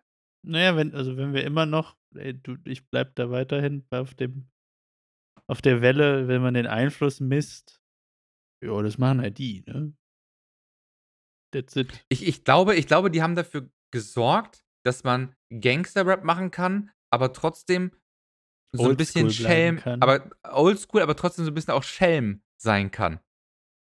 Ja, aber ich du beantwortest nicht meine Frage. Wo ist der Einfluss? Wo wo wo findet das statt? Wo wo ist die Ich Wichtigkeit? glaube ich glaube, dass ein ein Haftbefehl, äh, der der kann Boah. Streetrap machen, aber gleichzeitig auch so 'n bisschen ulkig sein. Ich glaube, dass eine äh, ja, da wird's schon schwer.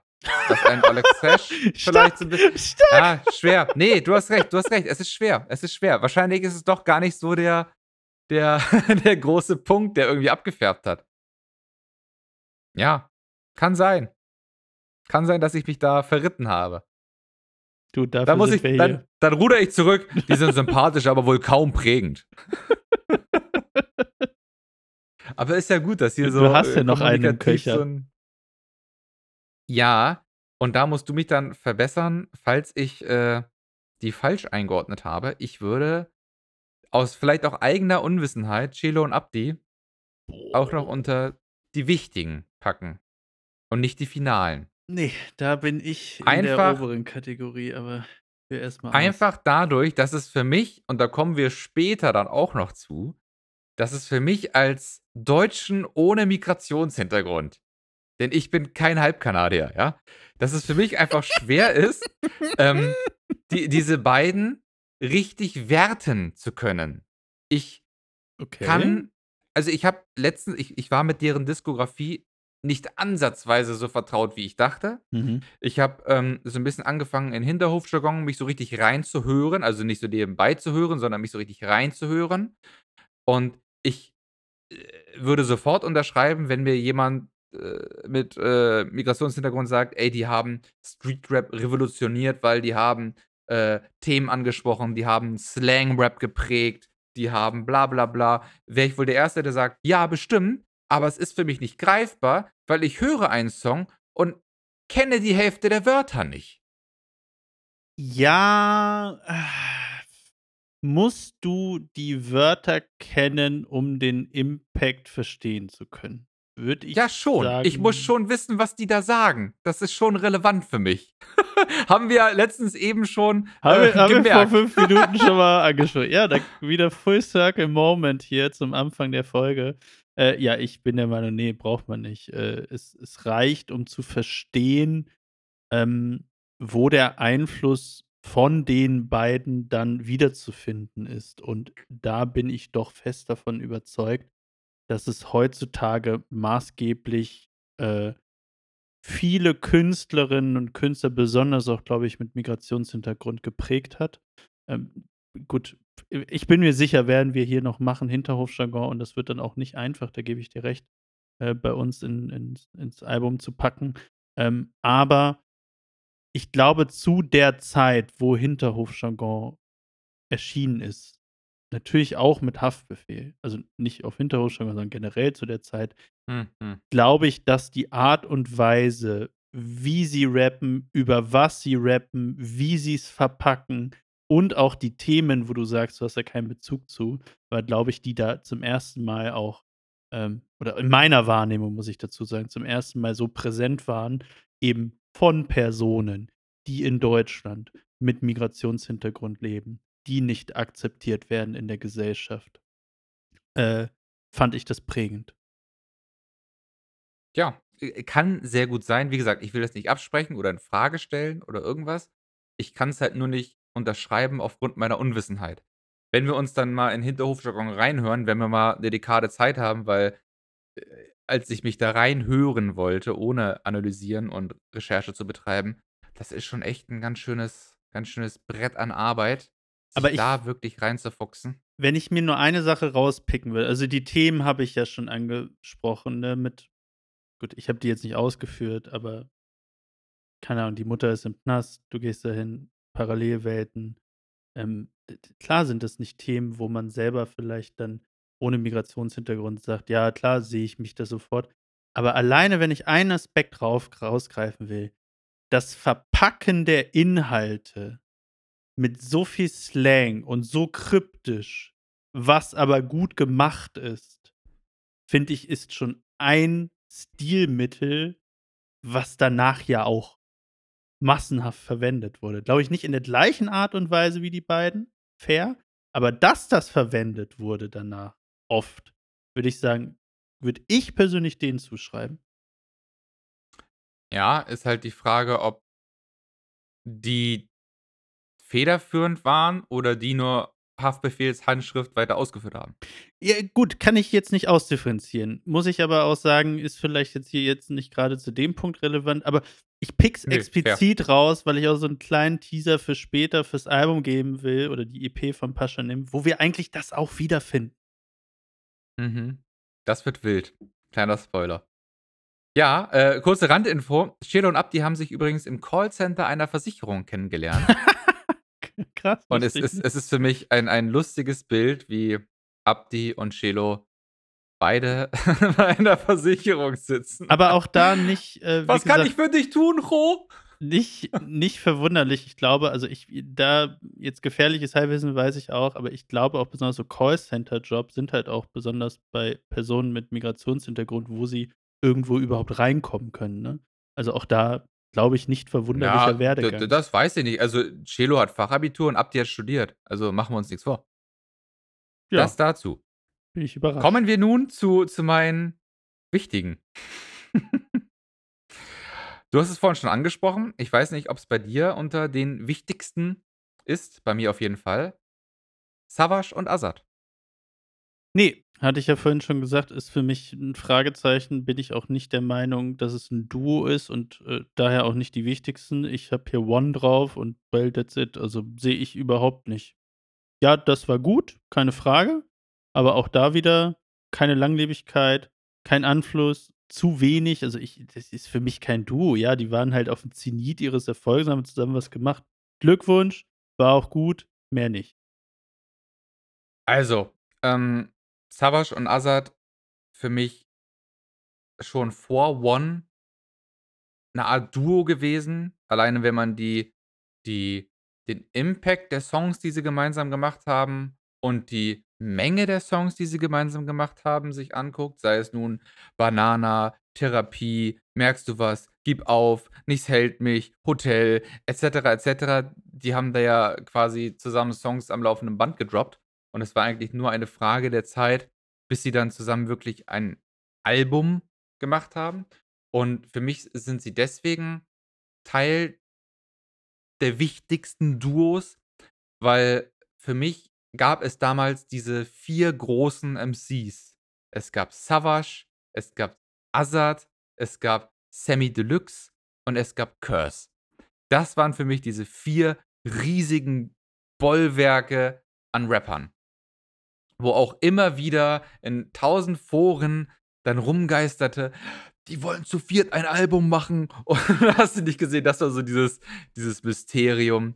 Und dass zwei Rapper, die so einen enormen Stellenwert in der Szene mhm. haben, die jeder so zu seinen Top 5 zählt, egal wen du fragst oder wen du gefragt hast damals, nenn mir deine Top 5 äh, beste Rapper Deutschrap jemals. Es waren immer Savage und Azad mit auf der Liste und die machen dann einfach ein Album zusammen, was dann sogar auch so in den Mainstream reinschwappt. So, das lief ja bei äh, Viva Plus, lief ja All for One und Monster Shit rauf und ja, runter. Ja, aber auch hier, hier würde ich als Gegenargument machen, waren es die beide als Duo oder wie du eigentlich ausgeführt hast, und da würde ich dir wiederum zustimmen, sind es nicht die Einzelkünstler gewesen, die da diesen, äh, diese Legacy gemacht haben. Ja, sie, sie, na, sie haben die Legacy als du, natürlich, du, du kannst denen ja nicht absprechen, dass es erfolgreiche Einzelkünstler sind. Aber das ist ja unfair zu nicht. sagen, aber du, du, du kannst ja den Erfolg nicht darauf reduzieren, dass sie auch separat solo erfolgreich sind und der Erfolg des Duos nur deswegen zustande kam, weil sie halt einzeln erfolgreich sind. Also ja, das ist meine Frage. Kann man, kann man das so isoliert sehen, dass die als wichtigste Duo gesehen werden können dadurch? Oder ist es nicht eigentlich, wie du ausgeführt hast, schon allein die Flughöhe als Einzelkünstler an sich? Aber das heißt ja, dass sich zwei erfolgreiche Solokünstler niemals als Duo beweisen können, wenn du Doch, nach dem Maßstab Nein, nein, nein, können sie natürlich. Also ich sage ja auch nicht, dass es nicht geht. Ich sage nur, ich kann bei denen jetzt nicht das isoliert analysieren, ob es das Duo ist, die Einzelkünstler oder alles zusammen. Keine Ahnung. Hm. Für mich subjektiv war es halt die Teamleistung, die Duo-Leistung. Ähm, vor allen Dingen, weil ich nie großer Azad-Fan war. Also, ich habe das auch ich habe diesen Rummel und Trubel um Leben oder Faustet Nord Nordwestens nie so richtig gecheckt. So, war alles nicht so meins. Aber bei One war ich halt von Anfang bis Ende komplett überzeugt und für mich hat es auch was Revolutionäres, dieser dieser Monster-Shit-Beat, ich glaube von Monroe war das damals produziert. Das war für mich was komplett Neues, Mhm. so. Und wie die darauf gerappt haben, äh, dann dieser All for One Kinderchor, sich Mhm. so was zu trauen, so, das ist ja auch schon so ganz hart an diesem cheesy Ding, genauso wie Mhm. „Cook My Man“, einfach so 'ne schnulzig gesungene Savage-Hook. Savage singt und meint es irgendwie ernst und es funktioniert. Also, das hatte so ganz Ob viele das funktioniert hat? Hm. „Erfolg gibt mir recht“, oder wie heißt dieses Contra K-Album? Ne, ist ja Also, okay. Also, ich verstehe deinen Punkt. Ich ich sehe es halt einfach nicht so, ist ja vollkommen in Ordnung. Also Ja. Am Ende des Tages muss man einfach fragen: „Savage, Azad, wann macht ihr T Two?“ Na ja. Willst du mal mit, äh, deinem nächsten Punkt weitermachen? Hast du noch einen, Du, Duo? ich habe ich habe noch 'n paar. 'N paar? Ich also, ich glaube, okay. wo wir uns drauf einigen können, ist, äh, Kolle und Farid. Das ist wohl wahr.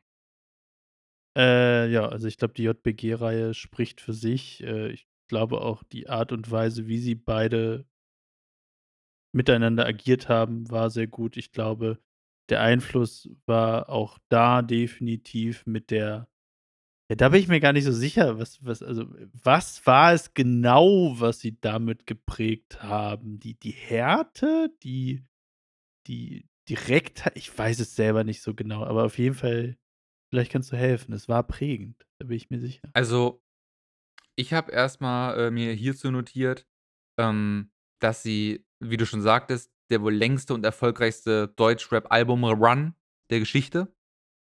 Ja.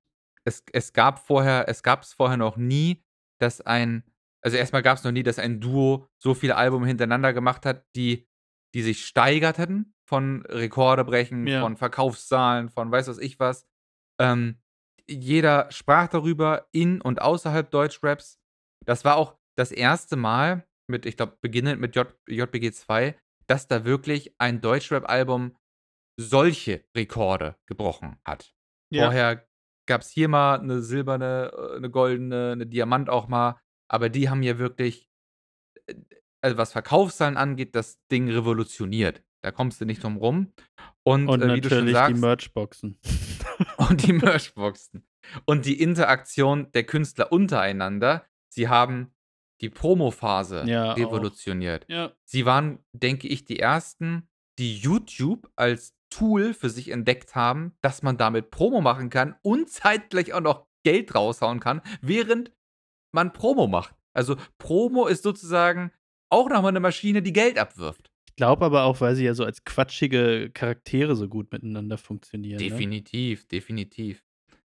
Und, äh, da gebe ich dir vollkommen recht, dass die auf jeden Fall eines oder wenn nicht sogar vielleicht das, ja, wichtigste Duo waren, je nachdem, woran man Wichtigste festmacht. Denn am Ende des Tages muss man sagen und es auch mal runterbrechen, der Mehrwert auf lange Sicht, der ist nicht existent. Das finde ich auch krass, ne? Also, wir sind jetzt hier ich weiß gar nicht, wie wann wann war JBG 3 rausgekommen? Ich weiß es gar nicht mehr. So lange her ist es nicht. Ja, gut, muss ich doch mal die Suchmaschine anwerfen. Äh, was sagt er? 2017. Gut. Haben wir jetzt auch na Na gut, gut. sagen wir mal 6 6, 7 Jahre. Ähm das finde ich schon überraschend. Also, dafür, dass sie omnipräsent waren durch durch den Erfolg, äh, glaube ich, auch auch durch die Texte selbstverständlich, äh, durch die, äh die, äh, Identität, was sie, glaube ich, auch dargestellt haben. Das hast du jetzt nicht so in 'n Vordergrund gestellt, glaube ich, aber das finde ich ja auch extrem wichtig. Also, Guter Punkt, kann guter man Punkt. kann man natürlich unter Promo packen, aber sie haben ja etwas sie sie sie, ja, haben etwas dargestellt, glaube ich auch für für nicht nur Deutschrap, sondern insgesamt auch für Deutschland wenn man das so nennen darf, oder der der Öffentlichkeit, der Gesellschaft so. Und, ähm, genau, da finde ich's ehrlicherweise jetzt, wo du's sagst, ist mir vorher gar nicht aufgefallen, erschreckend, wie wie ja, irrelevant das inzwischen ist. Ja. Also, ich glaube, der der der größte den größten Nachhall, den sie verursacht haben mit ihrer JPG-Reihe ist, dass 'n paar Leute jetzt ins Fitnesscenter gehen. Das ist der musikalische Mehrwert. Vielen Der Dank. ja, also, ich finde das krass, weil guck mal, wir wir sind hier einer Meinung, vollkommen klar, eine der wichtigsten Duos und was ist was wo auch da wieder, wo ist die Legacy so? Kein Plan. Ich weiß nicht, wo sie hin Äh, ist. die Falsch Legacy abgebogen. ist die Legacy ist der Impact auf die Szene, aber die Musik spielt dabei gar nicht Ja, so 'ne große ja, ja, Rolle. vielleicht vielleicht hast du vollkommen recht, dass es gar nicht um die Musik an sich geht, sondern alles drumherum. Das Ja, das Präsen ist die ja. Präsentation. Ja, Die ja, Präsentation ja. der Kunst ist ist viel wichtiger gewesen als die Kunst an sich. Ja, das ist hier, kurzer Applaus. Sehr gut analysiert in der Kürze der Zeit. Wirklich Props. Ähm, ich würde jetzt noch einen machen, weil dann bin ich auch hier am Ende. Also, ich habe hier ganz oben Raf und Bounce hatten wir, Kolle Farid hatten wir, Celo Abdi hatten wir. Stieber Twins habe ich mit so weitestgehend reingepackt, auch wenn wir es nicht verstehen. Zu der Zeit wohlgemerkt. Äh, Ja. Flair Bushido noch so im allerweitesten Sinne und jetzt kommt, glaube Mhm. ich, das, wo du mir nicht zustimmst. Äh, Und ich glaube, ich habe es auch. Sixten. Ja, habe ich auch. Oh! Wow, okay. Das hätte ich jetzt nicht erwartet. Ne, dann äh, dann fang du doch an, warum du die drauf hast. Das würde mich interessieren. Also, die haben immer noch 1,5 Millionen Hörer auf Spotify, obwohl die seit Jahren nix mehr zusammen machen. Die haben nur dieses ja, wie soll man's nennen, diese etwas, äh, verlängerte EP und ein Album. Mehr haben die nicht. Mhm. Und, ähm, wenn man sich mal reinzieht von Party zu Party, hat 134 Millionen Plays, geisteskrank. Ja. Und, ähm, den Einfluss von Sixten habe ich erst gemerkt, als ich letztens das Album noch mal gehört habe und mir dachte: „Ja, das ist schon ziemlich cooler Female Rap so.“ Mhm. Aber ich weiß noch ganz genau, wie ich das damals beim ersten Mal hören ganz anders eingeordnet habe.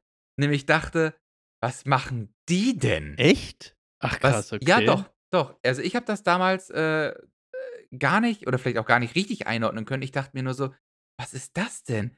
F deine Mutter ohne Schwanz, geh mit meinen meinen Fotzen in Club.“ Jetzt Was, jetzt Frauen die sagen so was? Wo kommen wir denn da hin? jetzt sind die Fotzen wieder da? Also, war also, ich ich glaube, ich war damals auch noch so verkopft, dass ich mir dachte: „Warum dissen die sich jetzt selbst?“ So. Also, ich habe dieses dieses Empower, dieses Female Movement gar nicht als das wahrgenommen, was es ist. Mhm. Und jetzt aber nachträglich wieder reinzuhören und sich zu sagen, einfach nur straighter Banger, Beat, Female, Party, nach vorne geh Rap, dass ich das jetzt so einordne, ist ja deren Verdienst, weil Ja. die den Weg geebnet haben, dass sie mich quasi durch ihren eigenen Anstoß und Folgekünstlerinnen sozialisiert haben, was feministischen Rap angeht. Ja, ich also, ich kann jetzt dazu was sagen, mache ich jetzt gleich auch noch, aber effektiv hast du genau das zusammen also, mit den letzten Sätzen das zusammengefasst, wo ich auch absolut der gleichen Meinung bin. Also, A, haben sie's geschafft, äh, super asozial, aber real rüberzukommen, auch als, äh, weibliche Rapperin, was vorher völlig, glaube ich, verpönt war ja auch, ne? Äh, jetzt könnte man natürlich auch wieder auch mal na gut, eigentlich haben sie sich ja nur den Normen angeglichen, de der der männlichen Part so, ja, okay. Auf der anderen Seite sind Frauen hatten wir ja auch schon immer abgewertet und, äh, dadurch finde ich das eigentlich positiv, dass sie so also also, dass dass die negative Zuschreibung ja zu was wiederum Positiven und Empowerment, was du gesagt hast, machen, ne? Also, es umdeuten damit und genau also, nicht nur beim asozialen Part und Gerede, sondern eben natürlich auch bei, äh, der Sexualität, was das angeht, ne? Und ich glaube, genau das ist das, dass der Anfänge der das Umdeuten der Normen, um wiederum als weibliche Rapperin Macht, äh, zurückzugewinnen, äh, haben die, ich will jetzt nicht sagen begonnen, aber auf jeden Fall Gesamt-Rap Deutschland den Impact so stark hat, dass es damit unter anderem gestartet ist, würde ich sagen. Und das darf man insbesondere heutzutage, äh, nicht außen vor lassen. Äh, ich bin da absolut bei dir. Ich fand das Beispiel sehr gut, dass das dann Umdenken dann bei dir war. Ich glaube, bei vielen anderen auch. Und ich glaube, es hat halt auch gezeigt äh, oder die Tür aufgemacht, auch anderen Künstlerinnen zu sagen: „Hey, macht doch macht doch, was ihr wollt.“ Ja, sind auf jeden Fall so die beiden Mütter von Shirin David, Bad Mom, Katja Krasavitsch und wie sie alle heißen. Einfach allein in der Kompromisslosigkeit, mit der sie da dieses Boot der Revolution in den Deutschrap-Hafen gelenkt haben. Ja, aber also ein ein Punkt will ich noch sagen, ja, nicht nur also das das Krasse ist ja, dass sie auf also aus meiner Sicht retrospektiv auf so vielen Ebenen es geschafft haben. Also, es war nicht nur ich würde sagen, es war, wie du sagst, cool gerappt, es war authentisch, es war das Umdeuten der Themen, es war asozial, es war Sex Sexualität wieder positiv besetzen, auch als Frauen. Es war aber auch der Hit-Charakter, ja? Also, wie du sagst, Party zu Party. Selbst wenn du jetzt nicht da, wie wir, textlich so extrem stark hinhörst, das Ding lief und läuft. Fotzen im Club genauso. Hassfrau, würde ich sagen, auch. Jetzt kommen wir zu Bongzimmer, vielleicht nicht mehr so krass, aber allein diese 3 Tracks ja, also, ne, die kannst du halt auch mal so reinknallen und da sagt niemand was. Ja. Finde ich, äh, fast schon ein, äh, schönes abschließendes, äh, Statement zu unserer Liste.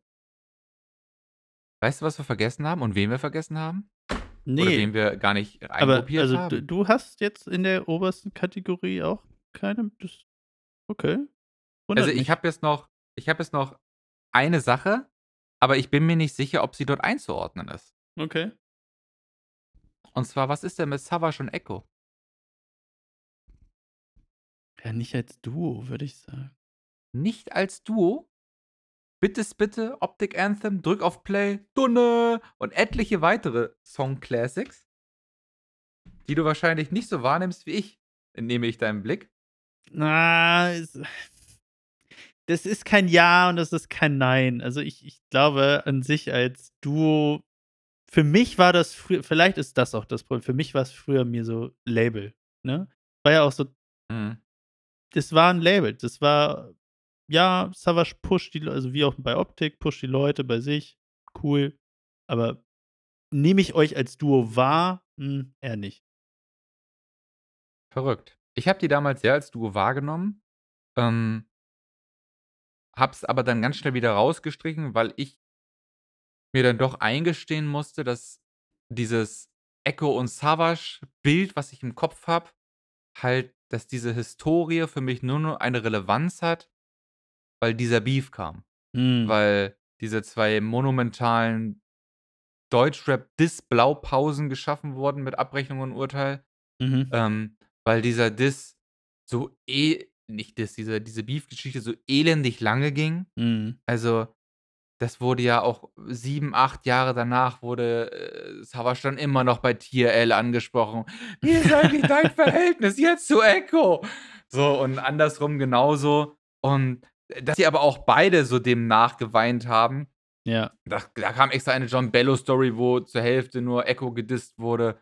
Und dann kam auch, äh, irgendwie Echo mit „Fick deine Story“, 'nem Mixtape. Und dann gab's auch noch ein „Fick deine Story immer noch“ Remixtape und hast du nicht gesehen.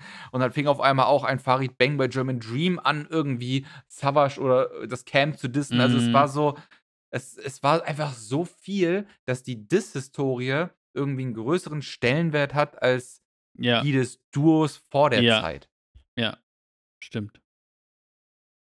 Von daher streiche ich euch jetzt mal schön raus hier, Herr Jüderi und Herr Müller-Eiran. Ja. Sind wir damit am Ende? Aber auch 'n ganz schöner Kraftakt. Glaube auch, ich gucke mal grade hier drauf. Ui, ich glaube, so lange hatten wir den 1. Teil noch nie, Stunde 30. Ja, äh, hast du noch was? Sonst mache ich hier einmal das Outro. Das war Teil 1 Ich hoffe, ihr hattet viel Spaß, äh, besonders jetzt auch bei den Sachen, wo wir jetzt doch mal 'n bisschen tiefer reingegangen sind, bisschen mehr Zeit genommen haben. Wenn ihr Lust habt, hört doch gleich gerne in Teil 2 rein, wo wir Paschanim Tage vor 2000 besprechen. Bis gleich. Bis gleich.